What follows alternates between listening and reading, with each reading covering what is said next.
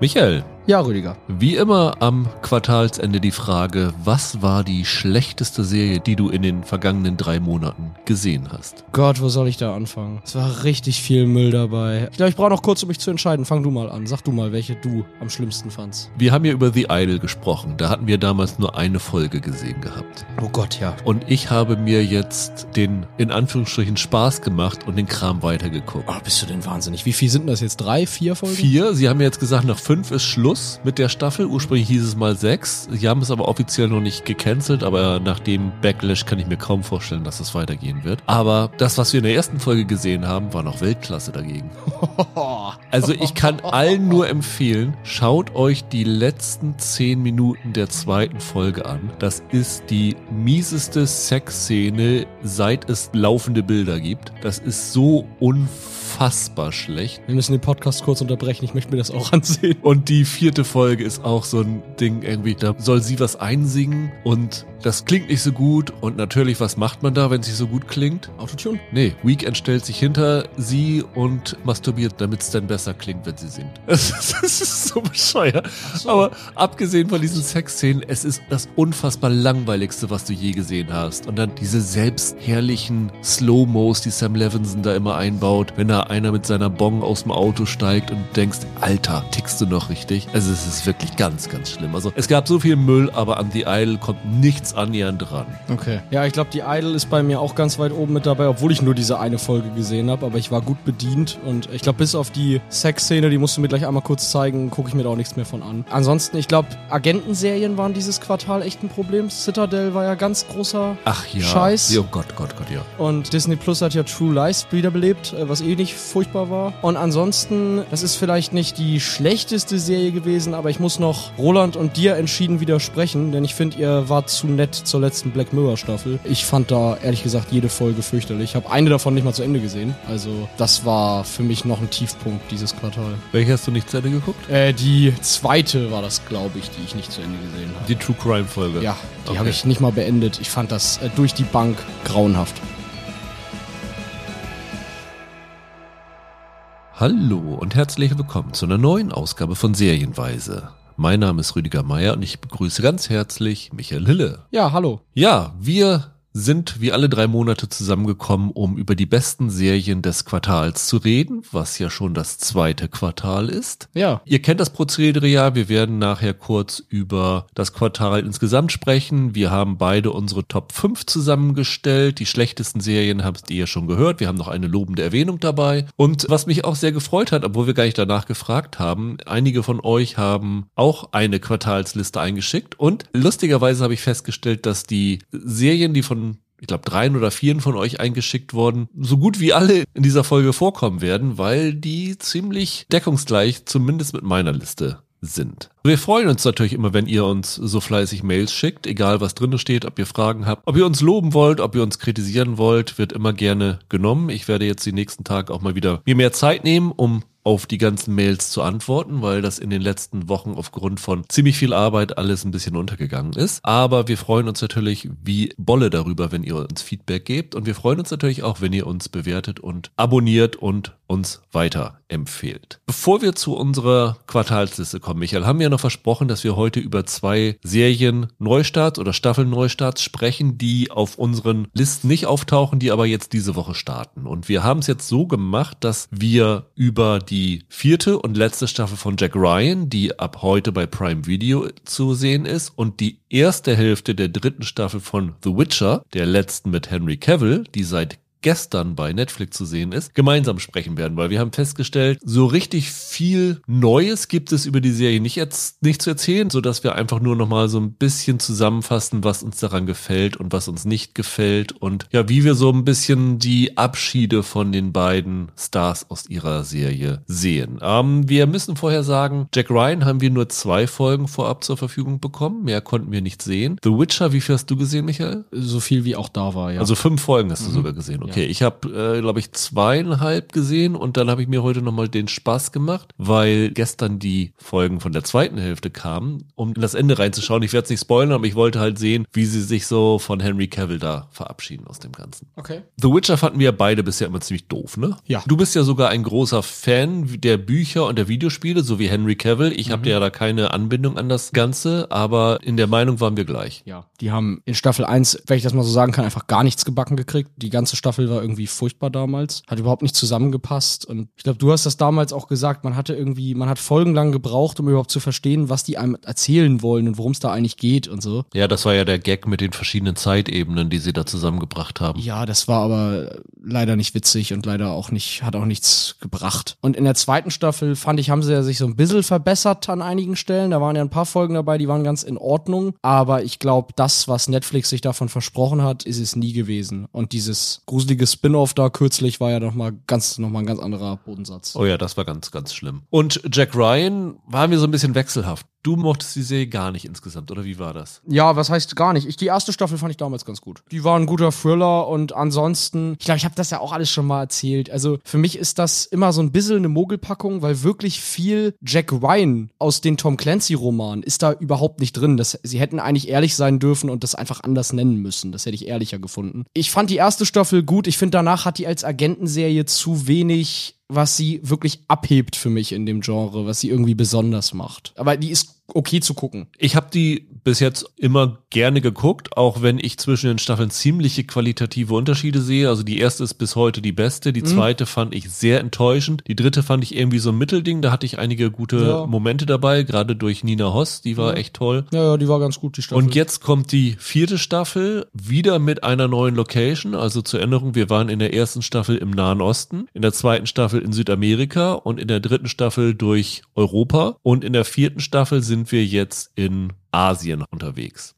Es schließt relativ an die dritte Staffel an, weil die dritte Staffel hat ja damit geendet, dass der Direktor der CIA entlassen worden ist und die Wright heißt sie, glaube ich, die von Betty Gabriel gespielt wird, wird zur kommissarischen CIA-Direktorin eingesetzt und Jack Ryan wird kommissarisch als Vize, also als Dep Deputy Director eingesetzt. Ja. Da sind wir immer noch so. Es kann nicht so viel Zeit vergangen sein. Also die beiden müssen vom US-Senat, glaube ich, bestätigt werden. Es gibt eine Anhörung über die Vorfälle in der CIA und zeitgleich passiert etwas, was die CIA in in die Bredouille bringt, weil in Nigeria wird der Präsident in seinem Palast und in seiner Villa nachts erschossen von einer Black Ops Einheit und dort werden Hinweise gefunden, dass das von der CIA orchestriert worden ist. Und jetzt stellt sich natürlich die Frage, ob die ihr Haus im Griff haben, ob die CIA da wirklich involviert gewesen ist. Und dass das Ganze nicht gut endet, sehen wir gleich in der ersten Szene, weil die erste Szene zeigt uns, wie Jack Ryan in Myanmar gefoltert wird. Und dann kommt ein Cut und wir sind sechs Wochen vorher und sehen, was dann darauf hinführt. Also in den zwei Folgen, die wir gesehen haben, haben wir dieses Zeitfenster noch nicht eingeholt. Wir kriegen nur mit, dass die Prämisse dieser Staffel ist, dass es in Myanmar Triaden gibt, also diese chinesische Mafia, die sich mit einem mexikanischen Drogenkartell zusammentut, weil sie deren Infrastruktur, deren Möglichkeiten, Sachen in die USA zu schmuggeln, ausnetzen will, indem sie was Schlimmeres als Drogen in die USA bringen. Was in den zwei Folgen noch nicht genau erklärt wird, was es ist, aber es scheint darauf hinzudeuten, dass es irgendwas mit Terror oder sowas zu tun haben könnte. Das ist die Prämisse dieser Staffel. Und was noch wichtig ist zu erwähnen, also wir haben ja schon gesagt, es ist die letzte Staffel Jack Ryan. John Krasinski steigt aus, das heißt aber nicht automatisch, dass es mit dem, nennen wir es mal Tom Clancy-Verse bei Amazon endet, weil sie fügen jetzt hier eine Figur hinzu, wo sie, soweit ich weiß, aktiv im Moment versuchen, schon ein Spin-off zu entwickeln. Naja, man muss ja auch sagen, in den Romanen ist das ja nicht anders. Also die Romane haben ja auch irgendwann nicht mehr Jack Ryan als Hauptfigur gehabt, sondern sind auf eine andere Figur gewechselt und äh, hatten dann die im Fokus. Es gab Romane mit dem John Clark, ne? Genau, es gab John Clark-Romane, wo Jack Ryan aber oft noch als Nebenfigur auftauchte und dann ja noch mit, mit dem Junior von Ryan. Und es gab, meine ich, einen Roman über die Figur, die hier eingeführt wird, nämlich Domingo Chavez. Gespielt von Michael Pena, der war in das Kartell in einer kleinen Rolle schon dabei. So, da hat man ihn in einer Leinwandversion schon gesehen. Ja, in den Roman taucht er auch auf, ja. Genau, und die Figur sehen wir hier eingeschleust in diesem mexikanischen Kartell. Mhm. Also es wirkt natürlich im ersten Moment, als ob er so ein Handlanger von den Kartells wäre, aber da wir wissen, dass es eine Spin-off-Figur sein würde, ist es natürlich klar, dass der irgendwie undercover da unterwegs ist. Und dann stellt sich halt raus, dass diese ganzen Aktionen offenbar noch von dem Amtsvorgänger, dem mhm. CIA-Direktor, organisiert worden sind. Und das ist die Prämisse von dieser vierten Staffel. Soweit wie du es gesehen hast, Verbesserung, Verschlechterung gegenüber der bisherigen Staffel gleichbleibend? Mir hat sie vielleicht ein bisschen besser gefallen als die zweite und die dritte Staffel bisher. Ich fand, die hatten diesmal ziemlich gute Action. Also nicht, dass sie in Staffel 3 jetzt schlechte Action gehabt hätten, aber ich fand einige Action-Szenen wirklich ganz, ganz schön anzusehen. Ich habe auch beim Gucken wieder gemerkt, wie gut mir Kwasinski in dieser Rolle gefällt. Jedes Mal vergesse ich das gefühlt so ein bisschen. Ja. weiß nicht, wie es dir geht. Ich finde, das ist nicht so ein Typ, der einem ewig lange im Gedächtnis bleibt als Star-Persona jetzt Kwasinski. Aber wenn man ihn dann aktiv zusieht, dann macht er was mit einem. Also für mich wird immer Harrison Ford der Jack Ryan bleiben, aber ich finde ihn deutlich besser als Affleck. Ich finde ihn besser als Baldwin in Jagd auf Rote Oktober und besser als Chris Pine. Ja, also für mich ist das ein toller Jack Ryan gewesen. Ja, ich finde auch, der spielt das gut und ich fand, wie sie die Handlung diesmal aufbauen, das hat mich am Anfang ein bisschen gecatcht, dann hat es mich wieder ein bisschen, bisschen verloren auch, aber am Ende ist die für mich eigentlich auf einem Niveau geblieben, diese Serie. Also ich gebe dir recht, dass die erste Staffel noch ein bisschen besser war, aber ansonsten äh, setzt die für mich das fort, was sie immer war. Das ist so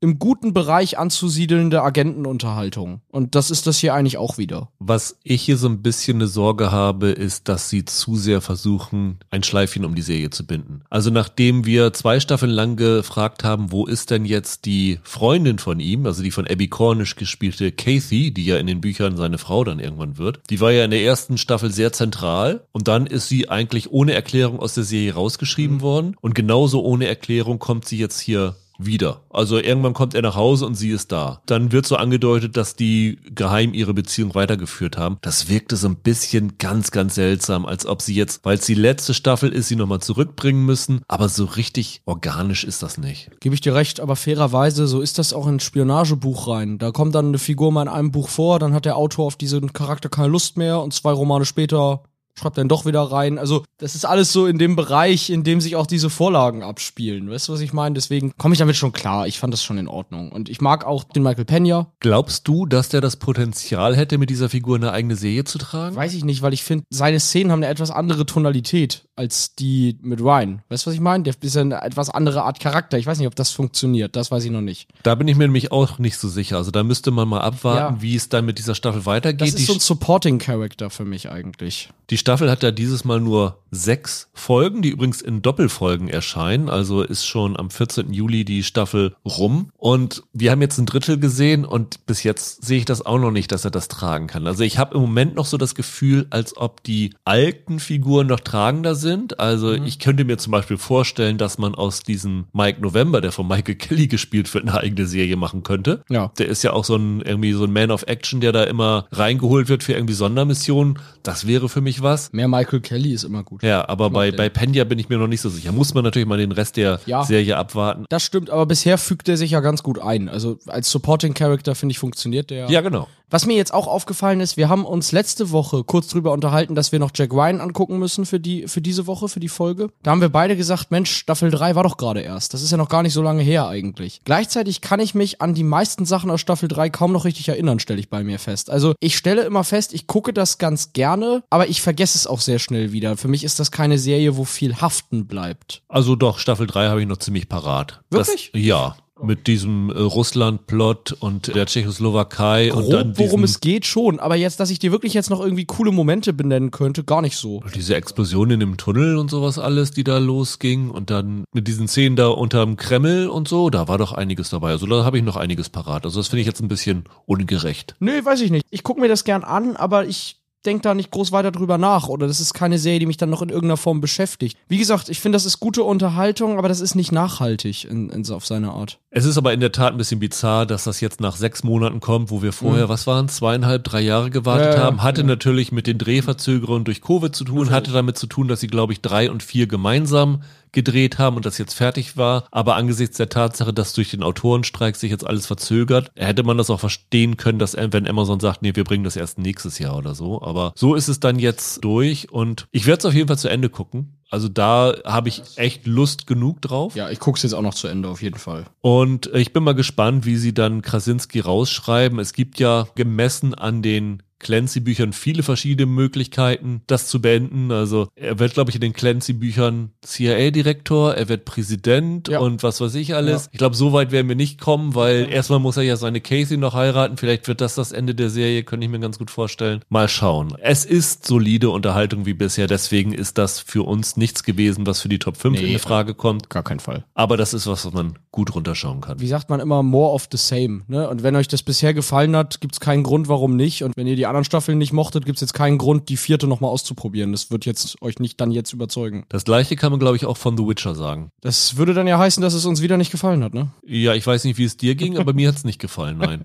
nee, mir auch nicht wirklich. Es ist so schade. Es ist wirklich schade, weil ich immer noch finde, diese Figur, Gerald von Rivia, wie er in den Romanen und den Kurzgeschichten angelegt ist und wie er auch im Videospiel als Charakter gezeichnet wird. Sie haben da den richtigen Darsteller. Henry Cavill ist schauspielerisch limitiert. Wir brauchen nicht darüber reden. Der ist weit weg davon, ein großer Charakterschauspieler zu sein. Aber meine Güte, ihr habt vom Körperbau und ihr habt auch von der Ausstrahlung, die der Typ hat, ihr habt genau den richtigen für diese Rolle. Und ihr kriegt es nicht hin, dem vernünftige Drehbücher zu schreiben, die in irgendeiner Form Fantasy-Appeal haben, die Abenteuerscharme haben und die Spaß daran machen, in diese Welt einzutauchen. Das kann doch nicht angehen. Das denke ich jedes Mal. Ihr habt eigentlich alle Ingredienzien da für eine richtig tolle Fantasy-Serie. Die Vorlagen sind klasse. Cavill ist der Richtige. Das Ding kostet ja auch viel. Die Ausstattung ist meistens gut und ihr macht da nichts draus. Man könnte uns jetzt vorwerfen, dass wir ein bisschen unfair gegenüber der Serie sind und voreingenommen sind, aber andererseits kann man auch sagen, aber Henry Cavill sagt genau das Gleiche, was exakt, wir sagen. Exakt, Weil zu Recht. Der Grund, warum er aussteigt, das ist ja nie offiziell gemacht worden, aber das ist Jeder wirklich ein offenes das. Geheimnis, dass er ganz oft mit den Drehbuchautoren kollidiert ist. Cavill ist selber ein begeisterter Fan der Bücher, ein begeisterter Fan der Spiele und hat sich offensichtlich daran gestört, wie sehr die Geschichten von den Vorlagen abweichen. Ja, er soll doch Autoren sogar vorgeworfen haben, dass sie sich mit den Vorlagen gar nicht auseinandergesetzt haben und so. Also, dass sie die Geschichten nicht gelesen haben und so. Und das ist irre. Und er hat halt recht damit. Man, man merkt das. Das Irre ist, dass ich sie nicht mag, aber du auch nicht. Weil ich mag sie ja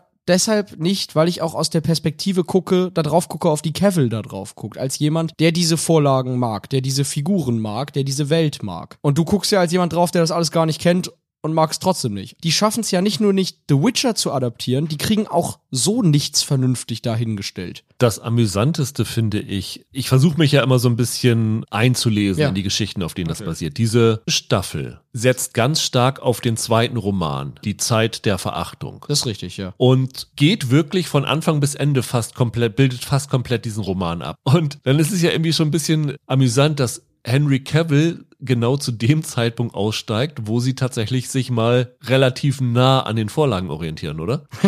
ja, das stimmt allerdings. Sie haben diesmal auch mehr Momente als in den beiden Staffeln davor, die tatsächlich so aus den Geschichten an sich übernommen zu sein scheinen. Also in der zweiten Staffel gab es ja, glaube ich, eine Folge vor allem. Die war einfach die Verfilmung einer Kurzgeschichte, wenn ich mich richtig erinnere. Das war damals die erste sogar. Hier sind sie etwas näher an der Vorlage im Sinne von, sie imitieren die Momente des Romans und die grobe Handlung ist auch dieselbe. Aber die kriegen es nicht spannend erzählt. Sie schaffen es einfach nicht, einem diese Figuren nahezubringen und diese Geschichte vernünftig zu erzählen. Was mich hier so ein bisschen gestört hat, und ich bin ja nur wirklich so ein rudimentärer äh, Schauer von The Witcher. Ich habe das Gefühl, dass sich die Geschichte von der ersten bis zur dritten Staffel nicht weiterentwickelt hat. In der ersten Staffel hast du dann ja den Witcher und die Siri, die von Fryer Allen weiterhin gespielt wird, zusammengeführt. Und dann waren sie ja auf der Flucht, weil die Siri ist ja eine zentrale Figur einer Prophezeiung und deswegen sind alle Kräfte in diesem Witcher-Universum hinter ihr her. Und seither ist da viel passiert, außer sie sind auf der Flucht? Nicht wirklich. Und auch hier in dieser Staffel. Dann sind sie da mit der Jennifer, die von Anja Chalotra gespielt wird, gemeinsam und wieder getrennt, irgendwie auf der Flucht und äh, jedes Mal kommt ihnen wieder irgendwas anderes auf auf die Spur, dann gibt es eine Kampfszene mit den Verfolgern, dann kommen irgendwann Monster, da gibt es nochmal eine Monsterkampfszene. Aber handlungsmäßig geht das hier null voran. Oder täusche ich mich da? Tja, das liegt halt daran, dass so große Ziele fehlen, auf die das zusteuert. Dass die sich charakterlich nicht so stark entwickeln, ist ja in Fantasy-Stoffen nicht unbedingt ein Problem. Nee, ich meine jetzt aber von der Handlung her. Du meinst tatsächlich plotbasiert. Ja, das ja. ist richtig, ja. Also, aber das liegt, wie gesagt, daran, dass die wirklich nicht gut darin sind, dir zu vermitteln, wo sie hinwollen. Also das war in Staffel 1 ja das ganz große Problem. Und es ist hier auch wieder eins. Man versteht eigentlich gar nicht so richtig, wo ist jetzt der Endpunkt? Wohin wollen wir denn? Auf was arbeiten wir denn eigentlich hin? Und die meiste Zeit ist es wirklich so, dass man das Gefühl hat, man guckt da so Stereotypen zu, die die immer selben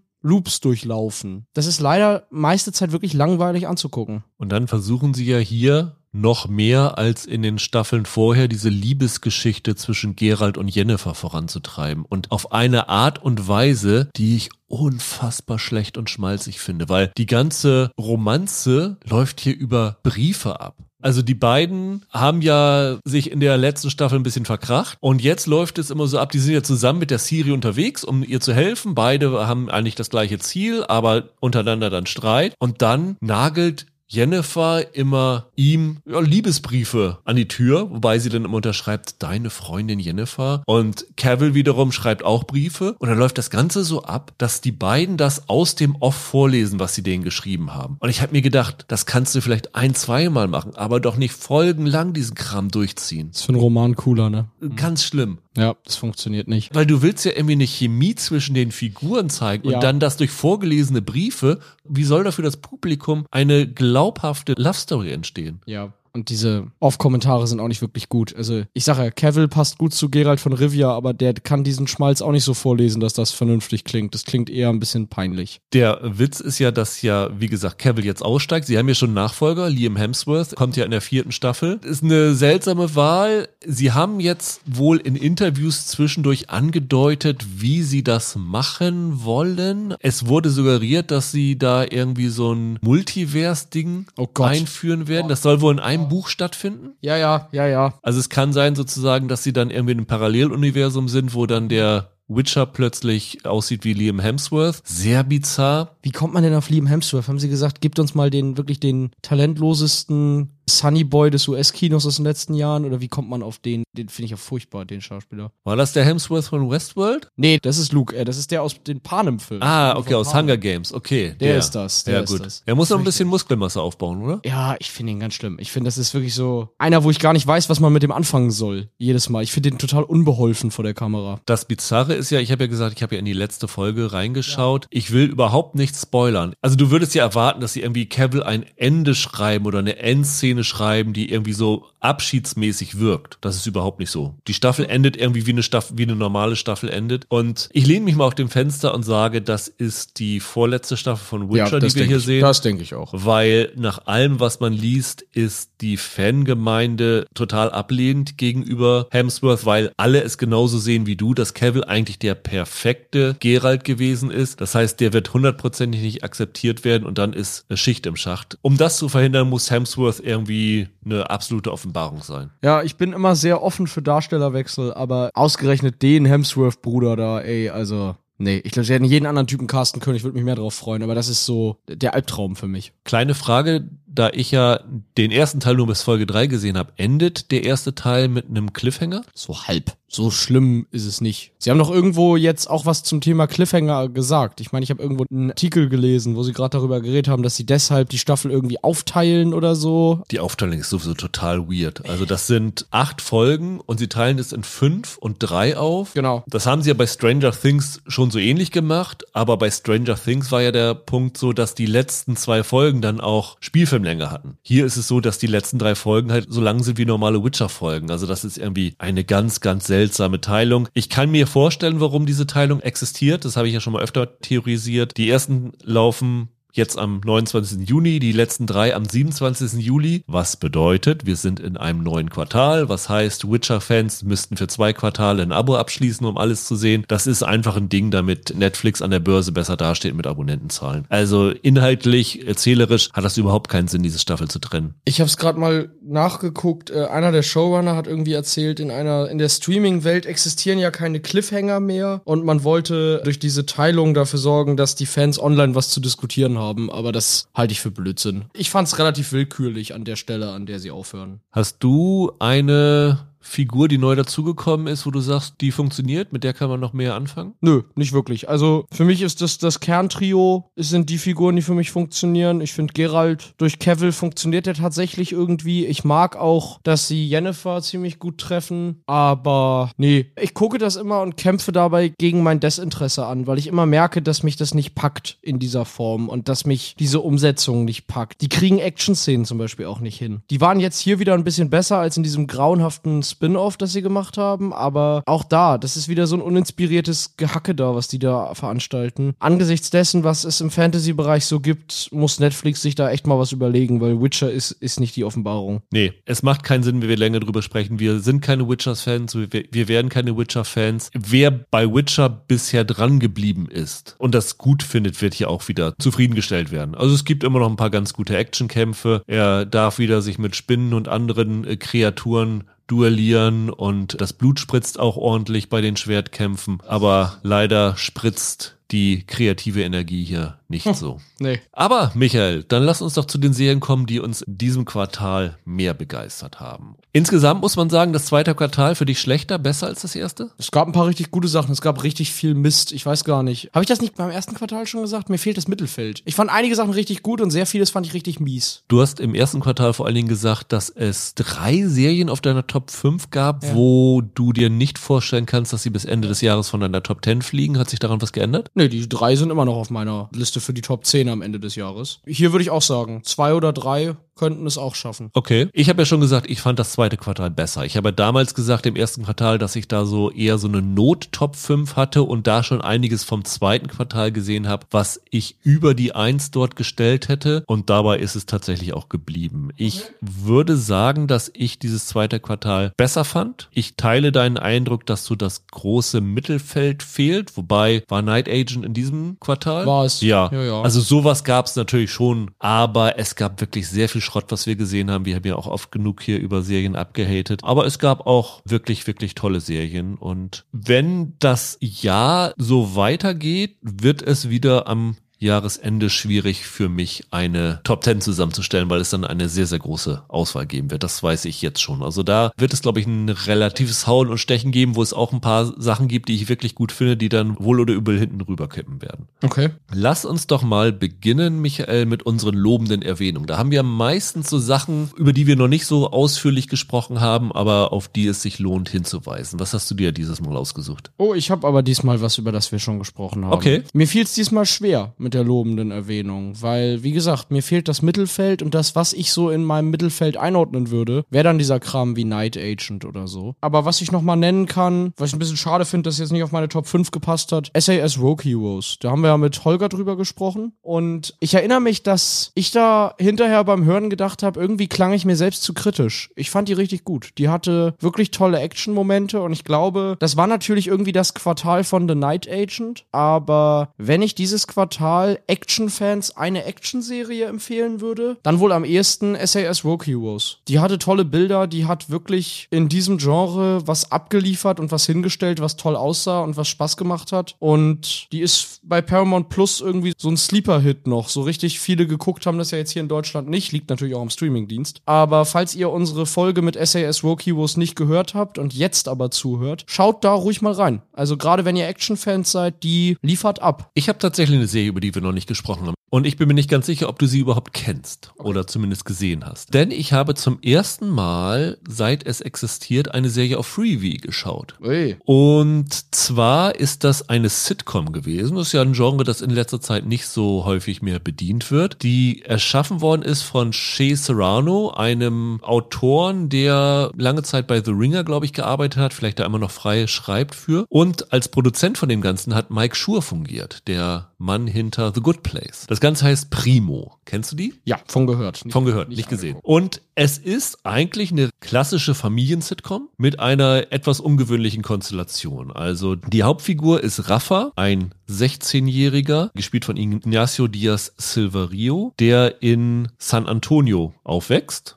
Also der Ort, in dem auch Che Serrano groß geworden ist. Und sein Spitzname ist halt Primo. Und der wächst mit seiner alleinerziehenden Mutter Drea auf, gespielt von Christina Vidal, und mit seinen fünf Onkeln, die eigentlich da nicht wohnen sollten, aber ist halt eine ganz enge Familie und die wuseln ständig in dem Haus rum und irgendwann sagt er dann irgendwie auf die Frage, wie es so ist, sagt er, stell dir vor, wie so ein Bienenstock, wo aber die Bienen ständig sich aufeinander einprügeln. Die Onkel sind halt total unterschiedlich. Einer arbeitet in der Bank und hält sich so für den Intellektuellen der Familie. Einer hat so ein Unternehmen und versucht immer den Primo dazu bekommen, dass er bei ihm arbeitet und der Primo selber ist eigentlich ganz gut in der Schule und hat auch die Option aufs College zu gehen und es sind acht Folgen und in diesen acht Folgen gibt es halt so diese typischen Familienkonstellationen, irgendwelche lustigen Situationen oder so und das lebt aber total von dieser Hauptfigur, von der Mutter, die ganz fantastisch spielt, von diesen Onkeln, die halt so die Sidekicks sind, wie du es in einer normalen Sitcom hast. Ne? Die sind so ein Typ Barney Stinson,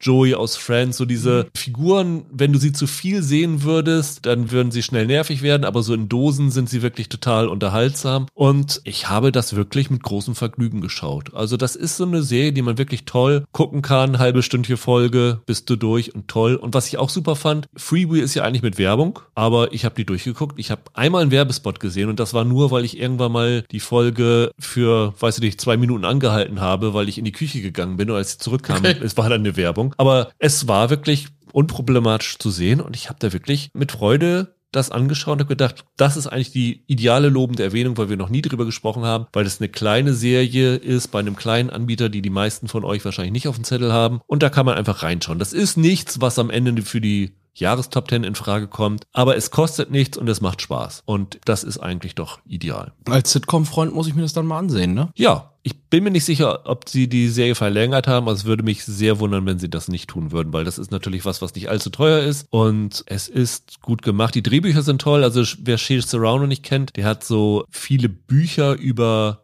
Filme und Musik veröffentlicht und die sind auch super originell und super unterhaltsam und genau das spiegelt sich hier auch in dieser Serie wieder. Dann, Michael, kommen wir zu unseren Top 5 zu den besten fünf Serien des Quartals. Was ist bei dir auf der fünf gelandet? Ich glaube, über die Serie haben wir erst ein einziges Mal geredet und das haben wir nicht gemeinsam getan, sondern das war auch nur ich in irgendeinem Quartalspodcast vor zwei Jahren. Es kam nämlich in diesem Quartal endlich die heiß ersehnte, für mich zumindest heiß ersehnte dritte Staffel von Godfather of Harlem bei Magenta TV raus. Mit Forrest Whitaker. Mit Forrest Whitaker und Giancarlo Esposito und einigen anderen. Vincent D'Onofrio ist noch dabei. Ich glaube, ich hatte die mal 2021 hatte ich mal eine zweite Staffel auch in so einer Quartalsliste oder so, wenn ich mich richtig erinnere. Weil ich bin so ein Fan von dieser Serie. Und die ist, glaube ich, nie Top 10 verdächtig bei mir im Jahr, aber ich gucke die immer wirklich gerne, wenn die kommt. Das ist, falls jemand die gar nicht kennt, so eine ja, auf wahren Ereignissen basierende, aber doch sehr fiktiv aufgezogene Gangster-Serie über den afroamerikanischen Gangster Bumpy Johnson, der in den 60er Jahren in Harlem in New York im organisierten Verbrechen halt eine große Nummer war. Unter anderem auch befreundet mit Malcolm X, der in der Serie auch eine wichtige Rolle spielt. Gespielt von Forrest Whitaker, der Bumpy Johnson. Das ist so ein bisschen die schwarze Version von Boardwalk Empire.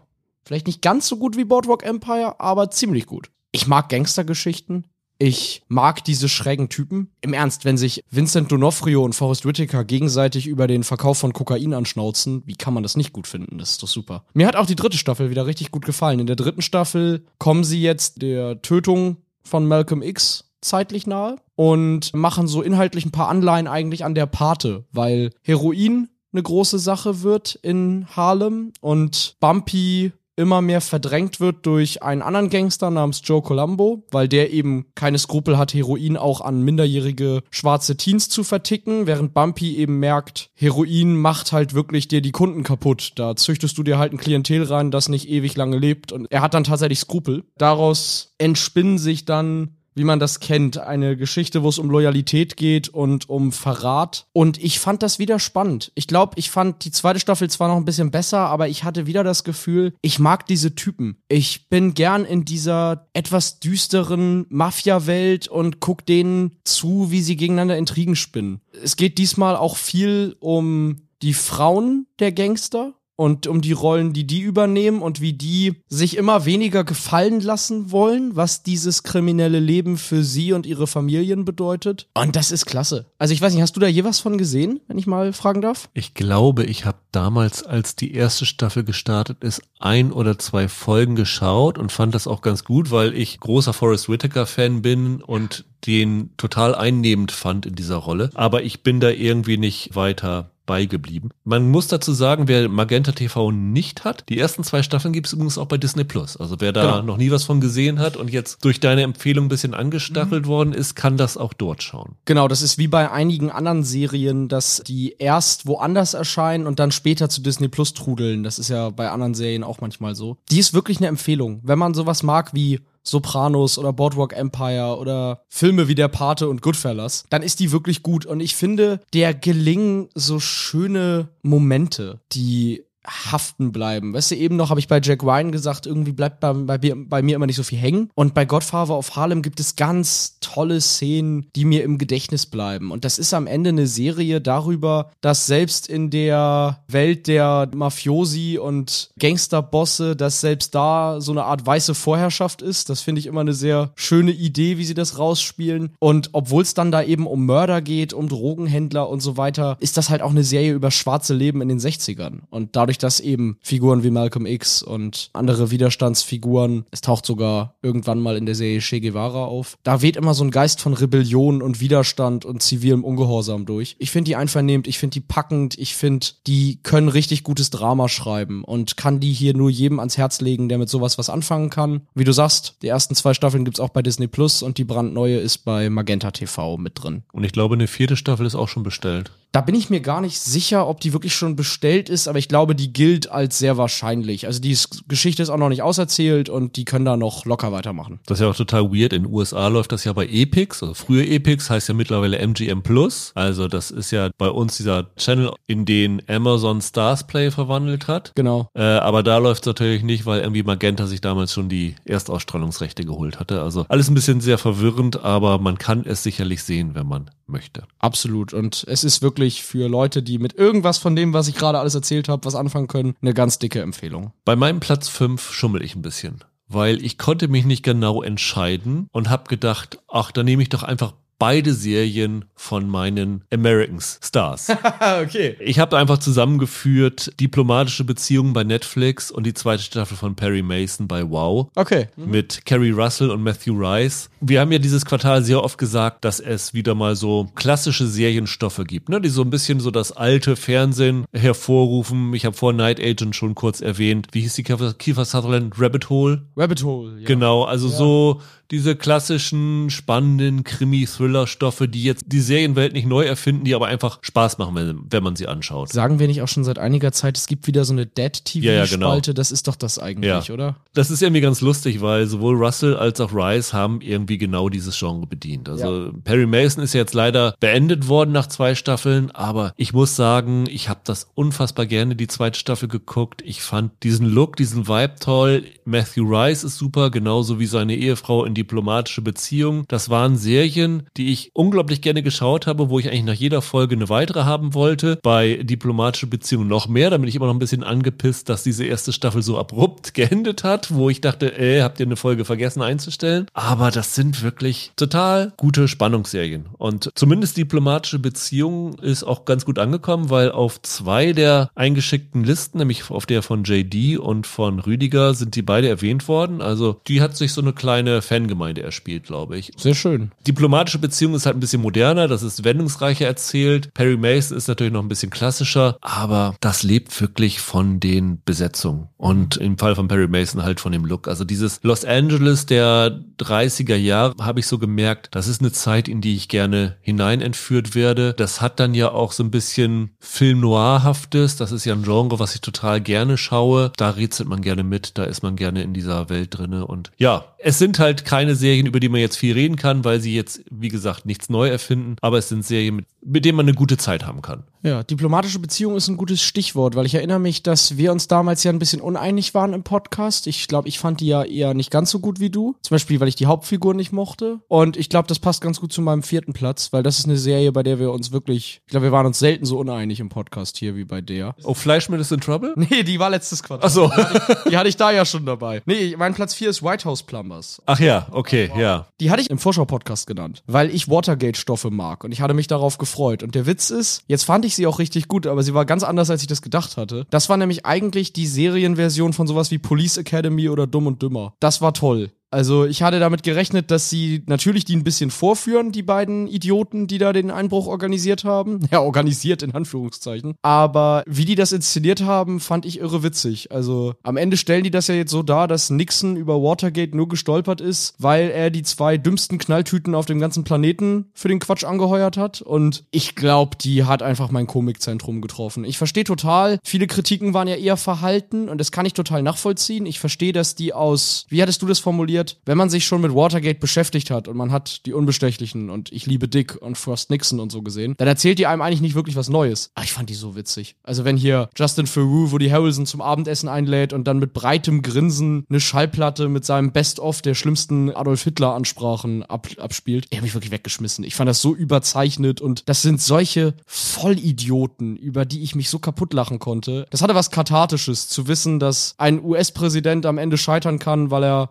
sich auf solche Schwachmaten einlässt. Ich würde es mir sogar nochmal angucken. Nee, meins war es nicht. Ich habe ja damals schon gesagt. Also wenn du irgendwie so eine Komödie erzählen willst, dann entfern dich noch weiter davon, wie zum Beispiel Ich liebe Dick das gemacht hat. Wenn du aber dir auf die Fahne schreibst, das irgendwie doch nachzuerzählen, was da passiert ist und sie erzählen ja wirklich das meiste von der Handlung realistisch, dann erzählst auch ein bisschen mit Ernst. Und was mich halt damals so gestört hatte, war, dass diese Watergate-Serie mir zu wenig mit Watergate zu tun hatte. Also ich habe ja gesagt, es dauert drei Folgen, bis du zu Watergate kommst und dann wird Watergate irgendwie in drei Folgen, waren es fünf? Fünf Folgen, ja, ja. So schnell runtergehandelt, das war nicht meins. Ich glaube, es ist eine Frage der Erwartungshaltung. Ich hatte damals schon das Gefühl, habe ich auch immer noch, die machen sich da eigentlich satirisch über diese Based on a True Story Sachen lustig und für mich ist das mit die beste Serie über das, was wir heute Boomer sein nennen, mit diesem grauenhaften Altherrenhumor, in dem die da die ganze Zeit reden. Ich fand's amüsant. Naja, aber zu sagen, mit der falschen Erwartungshaltung, also die Erwartungshaltung ist, wenn ich eine Watergate-Serie sehe, dann will ich auch was über Watergate sehen. Naja, die heißt ja nicht Watergate, die heißt White House Plumbers, ne? Die erzählt dir ja was von den beiden Tüten. Die muss nicht bei Watergate anfangen, finde ich. Also, das hat schon Sinn ergeben für mich. Und ich glaube wirklich, bislang, vielleicht bis auf die, die zweite Staffel Reservation Dogs, habe ich bei keiner Serie so viel gelacht in diesem Jahr. Und deshalb muss die auf meiner Top 5 sein. Naja, wenn es danach geht, hätte ich The Idol raufnehmen müssen, weil so viel habe ich sonst nirgends gelacht. Ja, okay. Ich dachte, da, wenn du das zum Lachen, für mich klang das vorhin mehr zum Weinen, aber Ansichtssache. Mein Platz 4 ist eine Serie, wo ich am Anfang des Jahres erwartet hätte, dass sie bei dir auf der Liste ist, aber als wir den Podcast darüber gemacht haben, habe ich festgestellt, dass du erstaunlicherweise die nicht so gut findest wie ich. Das ist 1923. Ah, mh. Das zweite Prequel zu Yellowstone, deiner absoluten Lieblingsserie, mit Harrison Ford, meinem absoluten Lieblingsschauspieler, mit ja. äh, Helen Mirren, einer Leinwandgöttin, und mit Brandon Schleener, der für mich das Potenzial hat, zum Harrison Ford seiner Generation zu werden. Ist das der Jenseits von Afrika-Typ? Genau der. Und nach vier, fünf Folgen habe ich gedacht, oh, das ist eine, die definitiv in den Top zwei dieses Quartals landen wird. Und dann haben wir uns ja darüber unterhalten, dass ich diese letzten zwei Folgen nicht besonders gut fand. Ich fand diese Szene mit Timothy Dalton und den Prostituierten ziemlich abstoßend und hatte aber auch so erzählerische Schwächen am Ende festgestellt. Und die ging es ja lustigerweise genau andersrum. Die hat gestört diese ganze Afrika-Plot, von dem ich gerne mehr gehabt hätte. Aber diese verschiedenen Storylines, die es da gab, in ganz verschiedenen Welten. Also du hast einmal diese typische klassische Ranch-Storyline, wo die Familie Dutton sich mit den Schafzüchtern anlegt, die dann ja ziemlich eskaliert, diese ganze Geschichte. Du hast diese Afrika-Großwildjäger-Geschichte, wo der Neffe halt dort unterwegs ist und da seine Freundin findet und dann zurückgerufen wird und eine beschwerliche Atlantiküberfahrt hat. Und dann hast du natürlich die Geschichte mit der Vorfahrin von dem Rainwater aus Yellowstone, die aus so einer katholischen Missionarsschule entflieht, wo ich auch sagen muss, eine total beklemmende Geschichte, die sie da erzählt haben. Und mir hat diese Kombination gefallen. Ich war eigentlich in jeder dieser Geschichten gerne gewesen. Ich hätte sogar gesagt, ihr könnt mir aus dieser Serie drei Serien machen und ich hätte mir wahrscheinlich alle angeschaut. Ich fand es wirklich fantastisch. Also ich war nie so ein Yellowstone-Fan. Ich fand 1883 gut, aber nicht überragend. Und 1923 ist das erste Mal, wo ich denke, ja, das ist eine Geschichte, von der ich mehr sehen möchte. Ich fand immer noch, ich hätte in unserer Folge damals nicht so viel Zugeständnisse an dich machen sollen. Ich habe immer das Gefühl gehabt, ich habe dann doch zu oft gesagt, ja, hast du schon irgendwie recht und hattest du halt nicht. Nein, also ist, ist alles gut, aber ich glaube, ich bleib dabei, bei 1923 hätten sie eine Serie von diesen drei, vier Serien, die sie da in einem machen, gemacht, hätte ich das besser gefunden. Also ich habe gar nicht so zwingend ein Problem mit so rosa-rot kann Afrika sein, aber ich hätte es dann gerne als eine Serie gehabt und nicht in dieser Harrison Ford Ranch Serie. Weißt du, sie machen sowieso schon jetzt noch zig Yellowstone Spin-offs, da hätten sie aus dieser Serie auch einfach gleich drei machen können. Ich glaube, das hätte mir mehr getaugt. Aber ist doch super, wenn du jetzt in dem Universum auch was gefunden hast, was für dich auf eine Topliste gehört. Also umso besser. Ja, ich bin mal gespannt, in welchen Serien Harrison Ford im dritten und im vierten Quartal mitspielt, weil ich habe in jedem Quartal Stimmt. eine von ihm drauf gehabt. Stimmt. Stimmt, nach Shrinking hättest du die jetzt eigentlich auf die Eins packen müssen. Was ist los? Also bin ich mal gespannt, was jetzt noch kommt. Ja, ich bin mal auch äh, gespannt am wirklich am Jahresende, ob es eine von den beiden rein schafft und wenn, ob ich dann am Ende Shrinking oder 1923 besser finde, weil im Moment schwanke ich da wirklich absolut hin und her. Ich glaube, ich tendiere gegen meine Aussage im ersten Quartal dazu, dass ich Shrinking davor sehe, wo ich ja noch gedacht hatte, dass 1923 vor Shrinking ist. Wir werden nie wieder einen Jahresend-Podcast kriegen wie dieses Jahr, bei dem wir beide so krass auseinanderliegen werden bei einigen Picks. Das ist echt irre. Ja, wenn du Fleischmann is in Trouble raufnimmst, definitiv. Jetzt, jetzt aus Prinzip. Was ist denn deine drei, Michael? Auch eine Serie über die wir schon gesprochen haben, über die ich ziemlich geschwärmt habe. Ich hatte fast gedacht, ich nehme sie auf der Eins. The Good Mothers bei Disney Plus. Ah ja, genau. Über die haben wir kurz gesprochen am Ende einer Folge, mhm. richtig. Berlinale Series-Sieger. Genau. Da hatte ich ja schon gesagt, dass mich die wirklich bewegt hat. Und ich glaube, das ist so eine Serie, die berührt einen beim Angucken und das ist aber eine, die guckt man nie wieder an, weil sie so niederschmetternd ist. Das ist ja wirklich Runterzieher-Fernsehen vom Allerfeinsten gewesen. Ihr könnt euch das ja in der Folge nochmal anhören. Es geht da im Groben um paar Frauen, also Mütter, die Söhne haben, die Teil des, wie heißt, wie heißt? Der Indrangheta, der kalabrische Mafia. Genau, der Indrangheta sind und die irgendwann sagen, jetzt reicht es mal, man muss diese Leute zur Verantwortung ziehen und dann sich eben vornehmen, die Mafia zu verklagen und vor Gericht zu gehen. So. Ja, vor allen Dingen angestoßen durch eine Staatsanwälte, die lange der Mafia hinterher ist und bis jetzt noch keinen Ansatzpunkt gefunden hat, den irgendwie an Karren zu fahren. Und dann wird eine Frau ermordet, weil sie zu viel über die Mafia wusste. Und dann stellt sie fest, ah Moment, wir müssen ja gar nicht einen von den Mafiosi selber umdrehen. Wir müssen einfach die Frauen dazu ja. bekommen, dass sie gegen ihre Männer aussagen und ihnen so Schutz anbieten, dass sie halt aus diesem, vor allem mit ihren Kindern, aus dieser Situation rauskommen. Ganz genau. Und wahre Geschichte, die die da erzählen, hat sich so abgespielt. Ich fand die toll. Ich fand die stark besetzt. Ich fand die Darstellerinnen sind da durch die Bank großartig in diesen Parts. Und die schaffen das mit, mit diesen kühlen Farben und diesen zurückgehaltenen Lichtern so eine ganz unbehagliche Stimmung zu erzeugen. Du hast wirklich das Gefühl, die Welt, in der diese Frauen leben, ist so trostlos und die Gewalt um sie herum ist wirklich so allgegenwärtig, dass du die ersten paar Folgen denkst, Gott, oh Gott, wie wollt ihr da je ein Zeichen gegensetzen? Wie wollt ihr da je rauskommen aus diesem wirklich zutiefst depressiven Leben? Und es ist dann auch wirklich erst so in Folge 4 oder 5, dass du das Gefühl hast, da ist tatsächlich Widerstand möglich, da gibt's überhaupt einen Hoffnungsschimmer irgendwie drinne. Das ist eine sehr langsame und ruhig erzählte Serie, die wirklich an die Substanz geht, finde ich. Also da sind so tolle, bewegende Momente drinne, die mich wirklich zu Tränen gerührt haben. Ich fand das spannend, ich fand, wenn es dann eskaliert später, packt die einen richtig, da stockt dir der Atem das ist äh, keine Serie, die man ganz entspannt auf der Couch guckt und dabei futtert man eine Tüte Chips, sondern das ist richtig, richtig düsteres Fernsehen, aber ganz starkes Charakterdrama. Kann ich voll verstehen, dass die bei dir auf der Liste ist. Mich hat sie dann nicht so gepackt, weil Mafia-Serien sind nicht so unbedingt meins, aber ich kann total verstehen, dass, du dir die, dass dir die gefallen hat. Ich fand vor allen Dingen die erste oder die ersten zwei Fragen fand ich richtig stark. Mhm. Also wo ja dann die Geschichte von dem auslösenden ja. Moment erzählt ja. wird. Das fand ich wirklich extrem beklemmt. Also das war wirklich bedrückend. Da hat man wirklich schweißnasse Hände bekommen, vor allen Dingen, weil du dann ja nicht nur siehst, was mit der guten Mutter passiert, sondern was das dann auch mit der Tochter bewirkt und so. Also, wenn die ganze Serie so auf diesem Level gewesen wäre, wäre sie bei mir wahrscheinlich auch drin gewesen. Ich fand sie am Ende dann, wenn es mehr so um den wir, wir stellen einen Prozess gegen die zusammen, mhm. wir suchen da die Zeugen, da hat es mich nicht mehr ganz so gepackt. Aber sie mussten natürlich die Geschichte über diese Staatsanwältin erzählen, das verstehe ich schon. Ich finde, das Tolle an der ist, das ist einfach ein ungewöhnlicher Blickwinkel für so eine Mafia-Geschichte, dass da Frauen sind, die sagen, wir durchbrechen diesen Kreis aus Gewalt und Unterwürfigkeit und jetzt reicht's. Wir müssen irgendwie das bisschen Familie, das uns noch intakt geblieben ist, beschützen. Das fand ich toll und das war eine Serie, die konnte still sein. Die konnte auch einfach mal in einem ganz ruhigen, quasi überhaupt nicht überinszenierten Moment die Kamera mal hinstellen und einfach eine Szene mal wirken lassen. Und das gibt's ja oft gar nicht mehr. Und das fand ich toll. Es gibt bestimmt viele da draußen, denen ist die zu langsam, vielleicht ein bisschen zu Arthouse, aber wenn man sich darauf einlassen kann, dann kann die einen richtig packen. Guckt euch das mal bei Disney Plus an.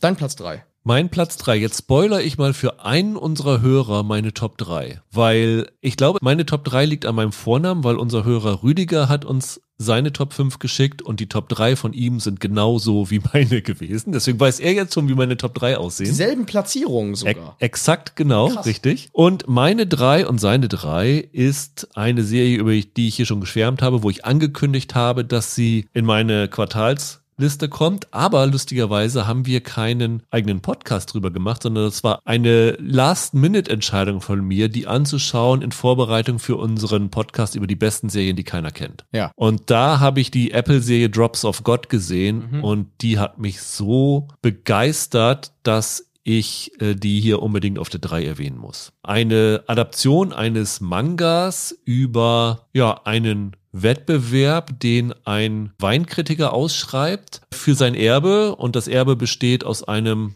Weinkeller, der, was war 27.000 Flaschen mhm. umfasst, ich glaube, einen Wert von 1,2 Millionen Dollar hat. Und er hat eine leibliche Tochter, die sich von ihm entfremdet hat und mit der er seit elf Jahren keinen Kontakt hatte und einen Zögling, seinen besten Schüler, in Weinkunde, einen aus Japan. Und zwischen den beiden schreibt er einen Wettbewerb aus. Sie müssen verschiedene Aufgaben, Weinbezug lösen und wer das dann am besten macht, der bekommt dann halt sein gesamtes Erbe. Und dann bekommen wir natürlich gezeigt, wie diese Tochter dahin kommt, die das eigentlich gar nicht will, weil sie so vom Vater traumatisiert ist. Sie kann keinen Alkohol trinken, weil sie dann automatisch Nasenbluten bekommt, was wohl auf ein traumatisches Ereignis aus ihrer Jugend zurückführt. Und wir bekommen auch so ein bisschen die Geschichte von dem Zögling zu sehen, der im Verlauf dieser Serie ein paar überraschende Erkenntnisse über seine Herkunft macht. Ich hatte ja im Podcast schon gesagt, dass dieser Manga ein Riesenphänomen in Japan und in Frankreich gewesen ist, dass der den Weinmarkt revolutioniert hat, weil die Flaschen, die in diesen Tests probiert werden, im Wert unfassbar gestiegen sind. In Deutschland kannte es halt, glaube ich, keiner und deswegen hatte ich es auf meiner Liste, die äh, keiner kennt. Ich habe seither das sehr, sehr vielen Leuten empfohlen und habe zumindest von drei, vier Leuten aus dem beruflichen Umfeld mitbekommen, dass sie auch sehr angetan von der Serie waren. Unser Hörer JD hat sie auf seiner 2 gehabt. Wie gesagt, Rüdiger hatte sie auf seiner 3. Also das scheint dann doch eine Serie zu sein, die eine größere Fangemeinde findet, als ich es erwartet hatte, weil ich habe gedacht, das ist vielleicht ein bisschen speziell. Holger hat, glaube ich, reingeschaut. Roland hat sie gesehen, war auch positiv angetan davon. Ich habe im Podcast gesagt, es erinnerte mich so ein bisschen an Damen.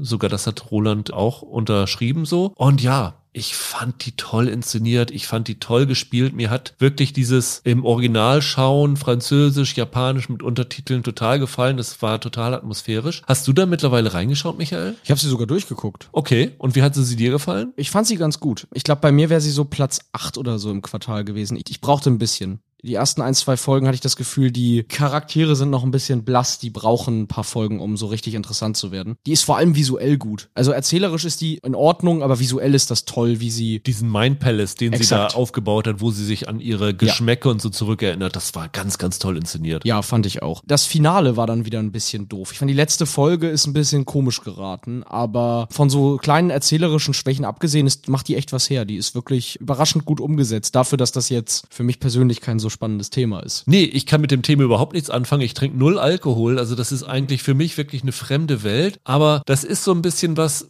wenn du so eine Serie entdeckst, von der du vorher noch nie gehört hattest. Ist vielleicht auch das gleiche, was bei meiner lobenden Erwähnung Primo so war. Und du guckst da rein und denkst ja, wow, das ist wirklich ein Ding, das ist toll, das muss man mehr Leuten empfehlen. Das hat nochmal so eine andere Wirkung auf dich selber, als wenn du, keine Ahnung, Stranger Things schaust, Staffel 4 und ja. alle reden darüber. Ne? dann denkst du, okay, weiß jeder, dass das gut ist, musst du jetzt nicht nochmal empfehlen. Aber Drops of God war wirklich so für mich dieser, dieser Sweet Spot, was zu entdecken, was wirklich toll ist, wo ich das Gefühl habe, ich habe diese Serie als erster Mensch auf der Welt entdeckt entdeckt, so ungefähr. Was natürlich nicht stimmt, aber das ist dann schon was Besonderes und deswegen ist das für mich eindeutig meine drei gewesen. Michael, wir haben vorher drüber schon gesprochen, was deine 2 ist. Und da deine 2 meine 1 ist, würde ich sagen, dass ich erstmal mit meiner 2 weitermache. Ja. Meine 2 ist nämlich Pokerface. Es wundert mich wirklich. Ich weiß ja logischerweise, was deine Eins ist, weil es ja meine Zwei ist. Aber ich kann mich irgendwie erinnern, dass es da jemanden gab, der Pokerface vor uns allen gesehen hat und gesagt hat, boah, die ist so gut. Die ist dieses Jahr ganz sicher im Ende des Jahres in meiner Top 3 und so. Und ich habe jetzt eigentlich fest damit gerechnet, die ist deine Platz 1 in diesem Quartal. Habe ich auch lange Zeit, bis ich dann meine Nummer 1 gesehen habe und sich, wie sich das weiterentwickelt hat. Aber Pokerface ist auch aktuell in den Top 3 meines Jahres. Ich bin total begeistert von dieser Serie gewesen. Also das ist ja eine klassische Krimi-Serie mit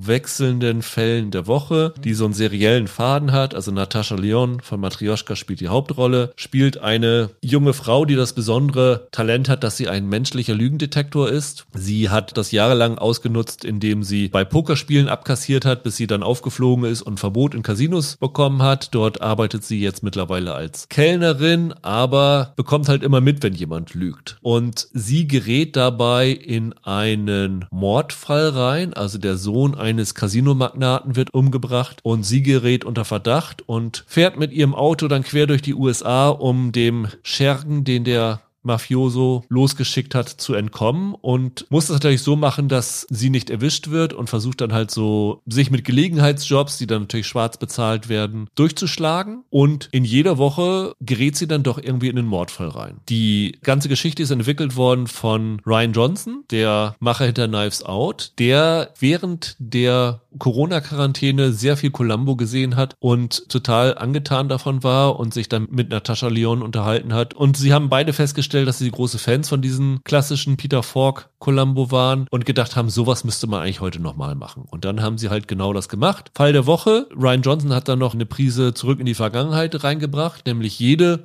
Woche bist du an einem anderen Ort, jede Woche bist du in einem anderen Milieu, weil sie arbeitet mal in so einem Barbecue-Laden, mal arbeitet sie an einer Autorennstrecke, mal hilft sie einem Stop-Motion-Künstler und so wirst du wirklich in komplett fremde Welten geworfen. Dadurch, dass es eine Anthologie ist, musste Johnson nicht Leute für mehrere Folgen verpflichten, was ihn dazu gebracht hat, eine durchaus eindrucksvolle Riege an Gaststars aufzubieten. Also Joseph Gordon-Levitt ist dabei, Stephanie Sue ist dabei, Ron Perlman ist dabei, äh, Nick Nolte ist dabei, Ellen Barkin und so weiter und so fort. Also wirklich jede Folge weißt du halt nie, wer taucht auf, wo sind wir und was passiert. Und in dem Moment, wo du gedacht hast, du hast diese Serie durchschaut, also du hast 15 Minuten, wo Natascha Lyon gar nicht auftaucht, wo uns erzählt wird, was der Mordfall ist, wo wir dann im Nachhinein erfahren, wie diese Figur von der Natascha Lyon schon die ganze Zeit dabei gewesen ist und da involviert gewesen ist und dann diesen Fall löst. In dem Moment, wo du denkst, jetzt hast du das Ganze ausbaldowert, wie das alles abläuft, dann unterminiert Ryan Johnson in dem Moment diese Erzählweise und bietet dir nochmal was Neues. Und das war für mich einfach eine tolle, tolle Wundertüte, wo ich jede Folge reingeschaut habe und wirklich fiebrig gespannt war, was jetzt in dieser Folge passiert und wo wir sind. Und das war wirklich, ich bin großer Fan von Zurück in die Vergangenheit. Das ist eine meiner Lieblingsserien. Ich bin großer Fan von, von Columbo. Ich mag solche Sachen und dass man wirklich so eine klassische Serienerzählung so modern und klug aufmotzen kann, dass sie heute noch immer funktioniert. Also da ziehe ich meinen Hut. Und die zweite Staffel kann nicht schnell genug kommen.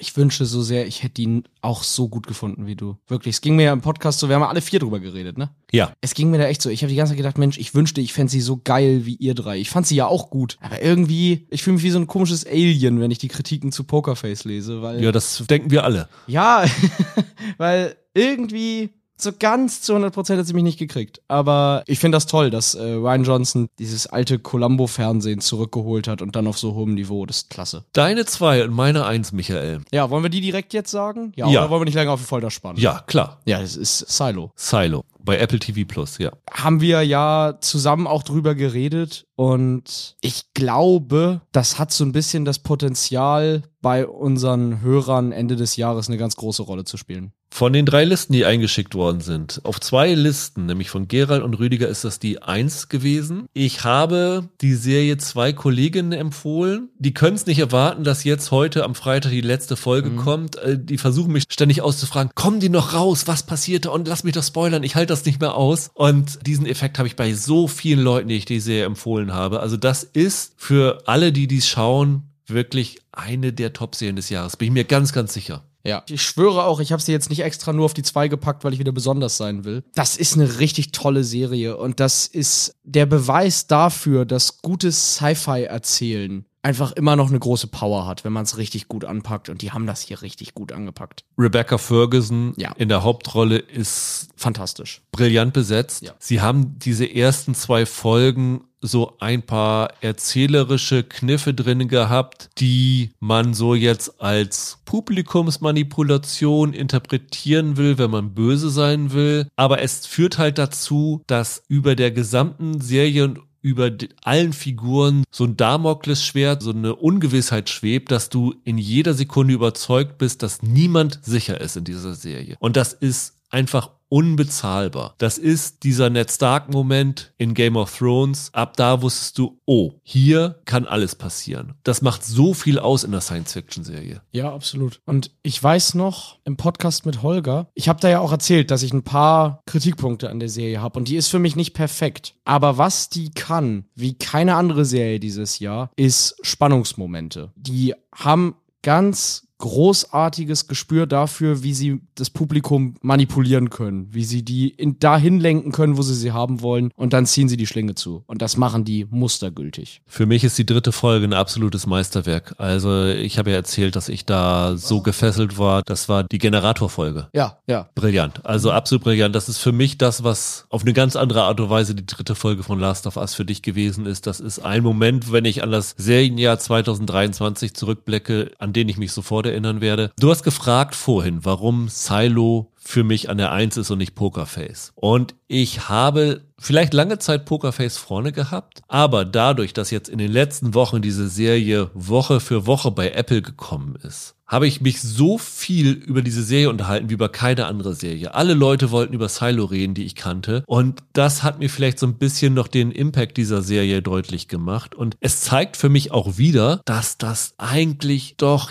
die clevere Veröffentlichungspolitik ist, so eine Serie wöchentlich zu machen. Es gibt ja immer diese Zuschauerzahlen, die in den USA veröffentlicht werden. Das sind ja, Apple gibt keine offiziellen Nummern bekannt, aber es gibt ja so, ich weiß nicht, wie heißt es, Samba TV, die das anhand von den Einschaltquoten auf den Smart TVs berechnet. Es gibt natürlich diese Nielsen-Berechnung und demnach soll es bei Silo wohl so gewesen sein, dass die Serie schon gut gestartet ist. Ich meine, es war für Apple der erfolgreichste Dramastart ever bisher. Aber vor allen Dingen hat die mit jeder Folge noch mehr Zuschauer dazu bekommen. Das heißt, man merkt da, dass sich da so eine Mund-zu-Mund-Propaganda aufgebaut hat. Und ich bin mir ganz sicher, wenn sie Silo in einem Schwung gebracht hätten, hätte das vielleicht für mich nicht zu eins gereicht, weil es wäre da gewesen, man hätte sich darüber aufgetauscht, wie geil das ist und dann wäre es vorbei gewesen. Aber durch diese wöchentliche Veröffentlichung entsteht irgendwie so eine Welle. Ich meine, das war bei Last of Us doch genauso. Wenn du so einen popkulturellen Diskurs haben willst, dann ist das einfach das, was am besten funktioniert. Absolut. Ich glaube, Silo ist für mich nicht perfekt und die wird vielleicht nicht in meiner Top 3 oder so Ende des Jahres landen, aber das ist eine Serie, die alles, was sie erreichen will, erreicht und auch genau weiß wie. Und ich mag das, wenn du solche Genres Genrestoffe hast und da hinter der Kamera Leute sitzen, die das Publikum so hinters Licht führen können und die dich wirklich in die eine Ecke lotsen, um dich dann eiskalt zu erwischen. Und das schaffen die hier teilweise mehrfach pro Folge und das ist wirklich großes Tennis. Da muss man denen echt gratulieren. Die haben da was richtig Tolles hingestellt. Vor allen Dingen ist es ja auch eine Science-Fiction-Serie, die nicht so eine Vorteile hat wie Star Trek Strange New Worlds oder wie Foundation, wo du jede Woche visuell irgendwie was Überwältigendes bieten kannst, weil sie halt nur in diesem ja tristen, monotonen Silo spielt. Und ja. trotzdem bist du irgendwie total fasziniert von dieser Welt und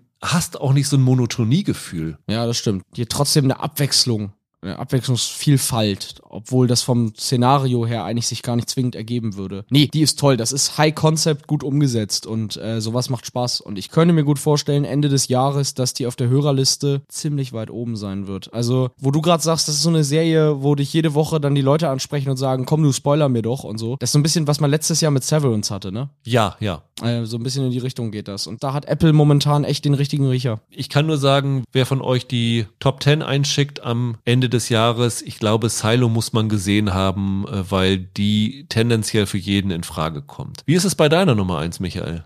Die habe ich vor ein paar Wochen entdeckt. Die ist Anfang Mai gestartet und mich hat die bewegt. Die ist bei Disney Plus gestartet und die heißt Ein Funken Hoffnung. Das ist die Anne Frank Serie über die Freundin von Anne Frank? Ja, das ist die Serie genau über Miep Gies, die Frau, die die Familie Frank bei sich versteckt hat. Warst du mal im Anne Frank Haus? Ich war einmal in Amsterdam und habe dann äh, gesehen, dass vor dem Anne Frank Haus eine ungefähr 1,5 Kilometer lange Schlange von amerikanischen Touristen war und da habe ich gesagt, nee, das tue ich mir jetzt nicht an. Ich bin selber auch nicht drin gewesen, aber war auch mal in Amsterdam, stand da quasi vor. Und ich habe mir die angeguckt, weil die in einigen US-Kritiken ziemlich gut besprochen wurde und fand die tief bewegend. Anne Frank ist hier ja wirklich nur eine Nebenfigur, die taucht tatsächlich gar nicht so viel auf, sondern es geht hauptsächlich um Miep Gies und um ihren Vater, oder? Ihren Vater Otto Frank, gespielt von Liv Schreiber. Miep Gies übrigens gespielt von Belle Pauli. Und auch die ähm, große Schwester von Anne Frank, Margot Frank, ist noch eine wichtige Figur. Die waren angestellt bei dem Vater, richtig? Und der hat die dann versteckt, oder? Die, die Miep war angestellt bei Otto Frank, genau, so ist ja. es gewesen, genau. Und dann sind die am Ende da Amsterdamer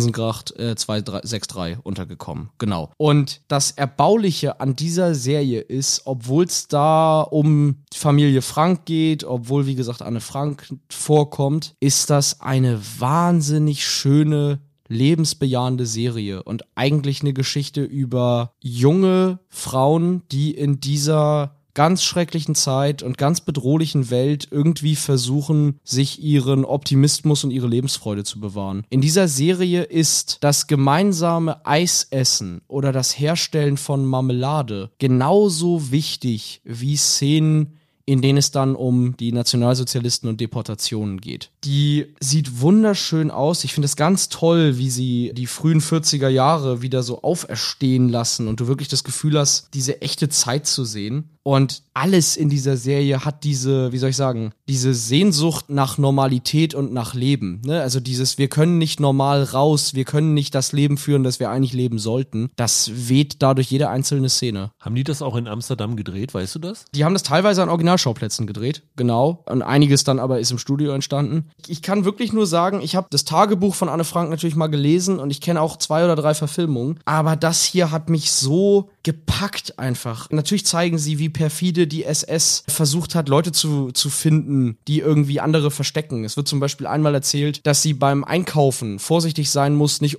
zu viel Lebensmittel einzukaufen, weil sie dann sofort auf einer Liste landet, weil man, weil sie dann eben unter Verdacht geraten würde, dass sie Juden miternährt. Aber was hängen bleibt nach dieser Serie sind diese ganzen Momente, in denen sie es irgendwie schaffen, mitten in diesem Grauen sich so eine Sorglosigkeit zu bewahren und ihre Jugendzeit irgendwie auszuleben in diesen Momenten. Wie gesagt, es gibt eine ganze Folge oder so, da geht es eigentlich darum, wie man Marmelade herstellt. Und was für ein Glücksgefühl das dann ist, in diese Marmelade, diese Marmelade zu essen und in dieses Brot zu beißen. Boah, hat die mich gefesselt. Ich fand die atemberaubend. Also ich war bei keiner anderen Serie dieses Jahr so oft ganz nah an den Tränen, weil die mich einfach tief berührt hat. Ich würde behaupten, die ist PG-13 in den USA. Die ist nicht brutal, die zeigt dir nichts vom Holocaust in seiner Entsetzlichkeit, sondern im Gegenteil. In Last of Us gab es doch diesen Spruch, in der Dunkelheit suche das Licht und eigentlich ist das die Serie dazu, wie man es irgendwie schaffen kann, trotzdem optimistisch zu bleiben, trotzdem lebensfroh zu sein in all diesem Mist. Das heißt, die Serie ist nicht so deprimierend, weil das war so ein bisschen, ich habe natürlich davon gehört, dass die rauskam. Acht Folgen sind das ja. Ich glaube, die Folgen sind auch so 45, 50 Minuten. Da habe ich mir gedacht, puh, ich bin im Moment nicht in der Stimmung, um mich jetzt irgendwie hier so lange runterziehen zu lassen. Wie ist das so in der Stimmung? Natürlich, gerade am Ende, das ist ja nun, muss klar, man nicht verraten. Klar. Natürlich sind da immer wieder Momente drin, da bleibt dir das Herz stehen, da denkst du, oh, da wirst du wieder damit konfrontiert, wie furchtbar diese, dieser Teil der Geschichte war. Aber der Fokus liegt auf auf diesem Kampf im Inneren, auf diesem, nee, wir wollen hier jetzt nicht in diesem Haus wohnen und uns der Ohnmacht ergeben und dem Terror ergeben, sondern wir machen das Beste draus und wir versuchen uns ja wirklich das Licht zu bewahren. Und das ist toll. Darf ich eine Sache fragen, ohne dass du es spoilerst? Aber du hast eben gesagt, Anne Frank ist nicht die Hauptfigur. Nee, ist sie nicht. Endet die Serie dann mit Texttafeln? ja, und die endet mit einem, also hauptsächlich mit dem Verweis auf das Leben von Miep Gies nach dem Ende des Zweiten Weltkrieges. Die ist ja 100 Jahre alt geworden. Ja. Und äh, hat, ich glaube, einen Großteil ihres Rentnerlebens, nenne ich es jetzt mal, dann damit verbracht, in Schulen aufzutreten und davon zu erzählen und so weiter. Die endet schon mit einem Ausblick in die spätere Zeit, ja. Aber, Aber es ist nicht so, dass wir jetzt Anne Frank im Konzentrationslager nein, sehen. Nein, das nein, war im nein, nein, nein, nein, okay. nein, nein, nein, nein, nein. Also, wie gesagt, natürlich hat die diese ganz niederschmetternden Momente, die das haben muss, sonst wäre es ja unehrlich. Aber darum geht es nicht, sondern es geht wirklich darum, dass die leben wollen und dass die darum kämpfen, leben zu können, egal wie beschissen diese Umstände sind. Und ich glaube, mich hat vielleicht keine andere Serie dieses Jahr so tief berührt. Ich merke schon, ich muss die unbedingt schauen. Ja. Also ich habe es ein bisschen vor mir hergeschoben, nicht weil mich das überhaupt nicht interessiert, einfach weil das Thema ist so schwer und wenn Ist du das es. erstmal hörst, ist es, denkst du, mh, es ist wie Schindlers Liste. Schindlers Ja. Liste habe ich im Kino gesehen und fand den unfassbar beeindruckend und unfassbar be- bewegend, aber ich weiß gar nicht, ob ich ihn seither mehr als einmal noch gesehen habe. Genau. Schindlers Liste war damals für alle der beste Film des Jahres, aber mehrfach ins Kino gegangen bist du für Jurassic Park. Ja, genau. Und so ist das hier auch. Das ist natürlich, die heißt ja, glaube ich, im Deutschen hat sie noch diesen Zusatztitel Anne Franks Helferin. Ja. Und in dem Moment, in dem du Anne Frank liest, ist es schon gleich so, uff, oha. Kann ich verstehen, wenn jetzt hier auch Leute zuhören, die sagen, nee, da gucke ich gar nicht erst rein. Das ist, das ist mir schon vom Prinzip her einfach zu hart und zu schwer. Aber die ist so umwerfend. Und ich glaube, wer sich die anguckt und sich daran wagt, der hat die am Ende des Jahres in seiner Top 10. Das ist ganz, ganz, ganz toll. Toll gespielt, sie sieht super aus und ich werde gleich emotional, wenn ich an einige Momente denke in der Serie. Ganz, ganz toll. Alles klar, Michael, bevor du jetzt anfängst hier zu weinen, beenden wir den Podcast. machen wir mal lieber. Und hoffen, dass für euch einige Sachen dabei waren, die ihr vielleicht noch nicht gesehen habt, wo ihr jetzt denkt, jetzt muss ich da aber doch nochmal reinschauen. Oder wir hoffen, dass unsere Listen eure Meinung ohnehin schon bestätigt haben. Das wäre natürlich noch idealer. Wollen wir nochmal eben kurz zusammenfassen, Michael, wie unsere Listen aussahen für alle, die jetzt am Ende nochmal reinhören? Yes, dann fange ich an. Meine lobenswerte ähm, Erwähnung ist SAS Rogue Heroes bei Paramount Plus. Auf Platz 5 Godfather of Harlem Staffel 3 bei Magenta TV und wer es noch gar nicht kennt, kann sich auch bei Disney Plus mal angucken. Auf der 4 White House Plumbers bei Wow. Auf der 3 The Good Mothers bei Disney Plus. Auf der 2 Silo bei Apple TV. Und auf der 1 Ein Funken Hoffnung Anne Franks Helferin bei Disney Plus. Meine lobende Erwähnung Primo bei Amazon Freewee. Meine geteilte 5 diplomatische Beziehung bei Netflix und Perry Mason Staffel 2 bei Wow. Meine 4 1923 bei Paramount Plus. Meine 3 Drops of God bei Apple TV Plus. Meine 2 Pokerface bei Wow. Und meine 1 The Idol bei Wow.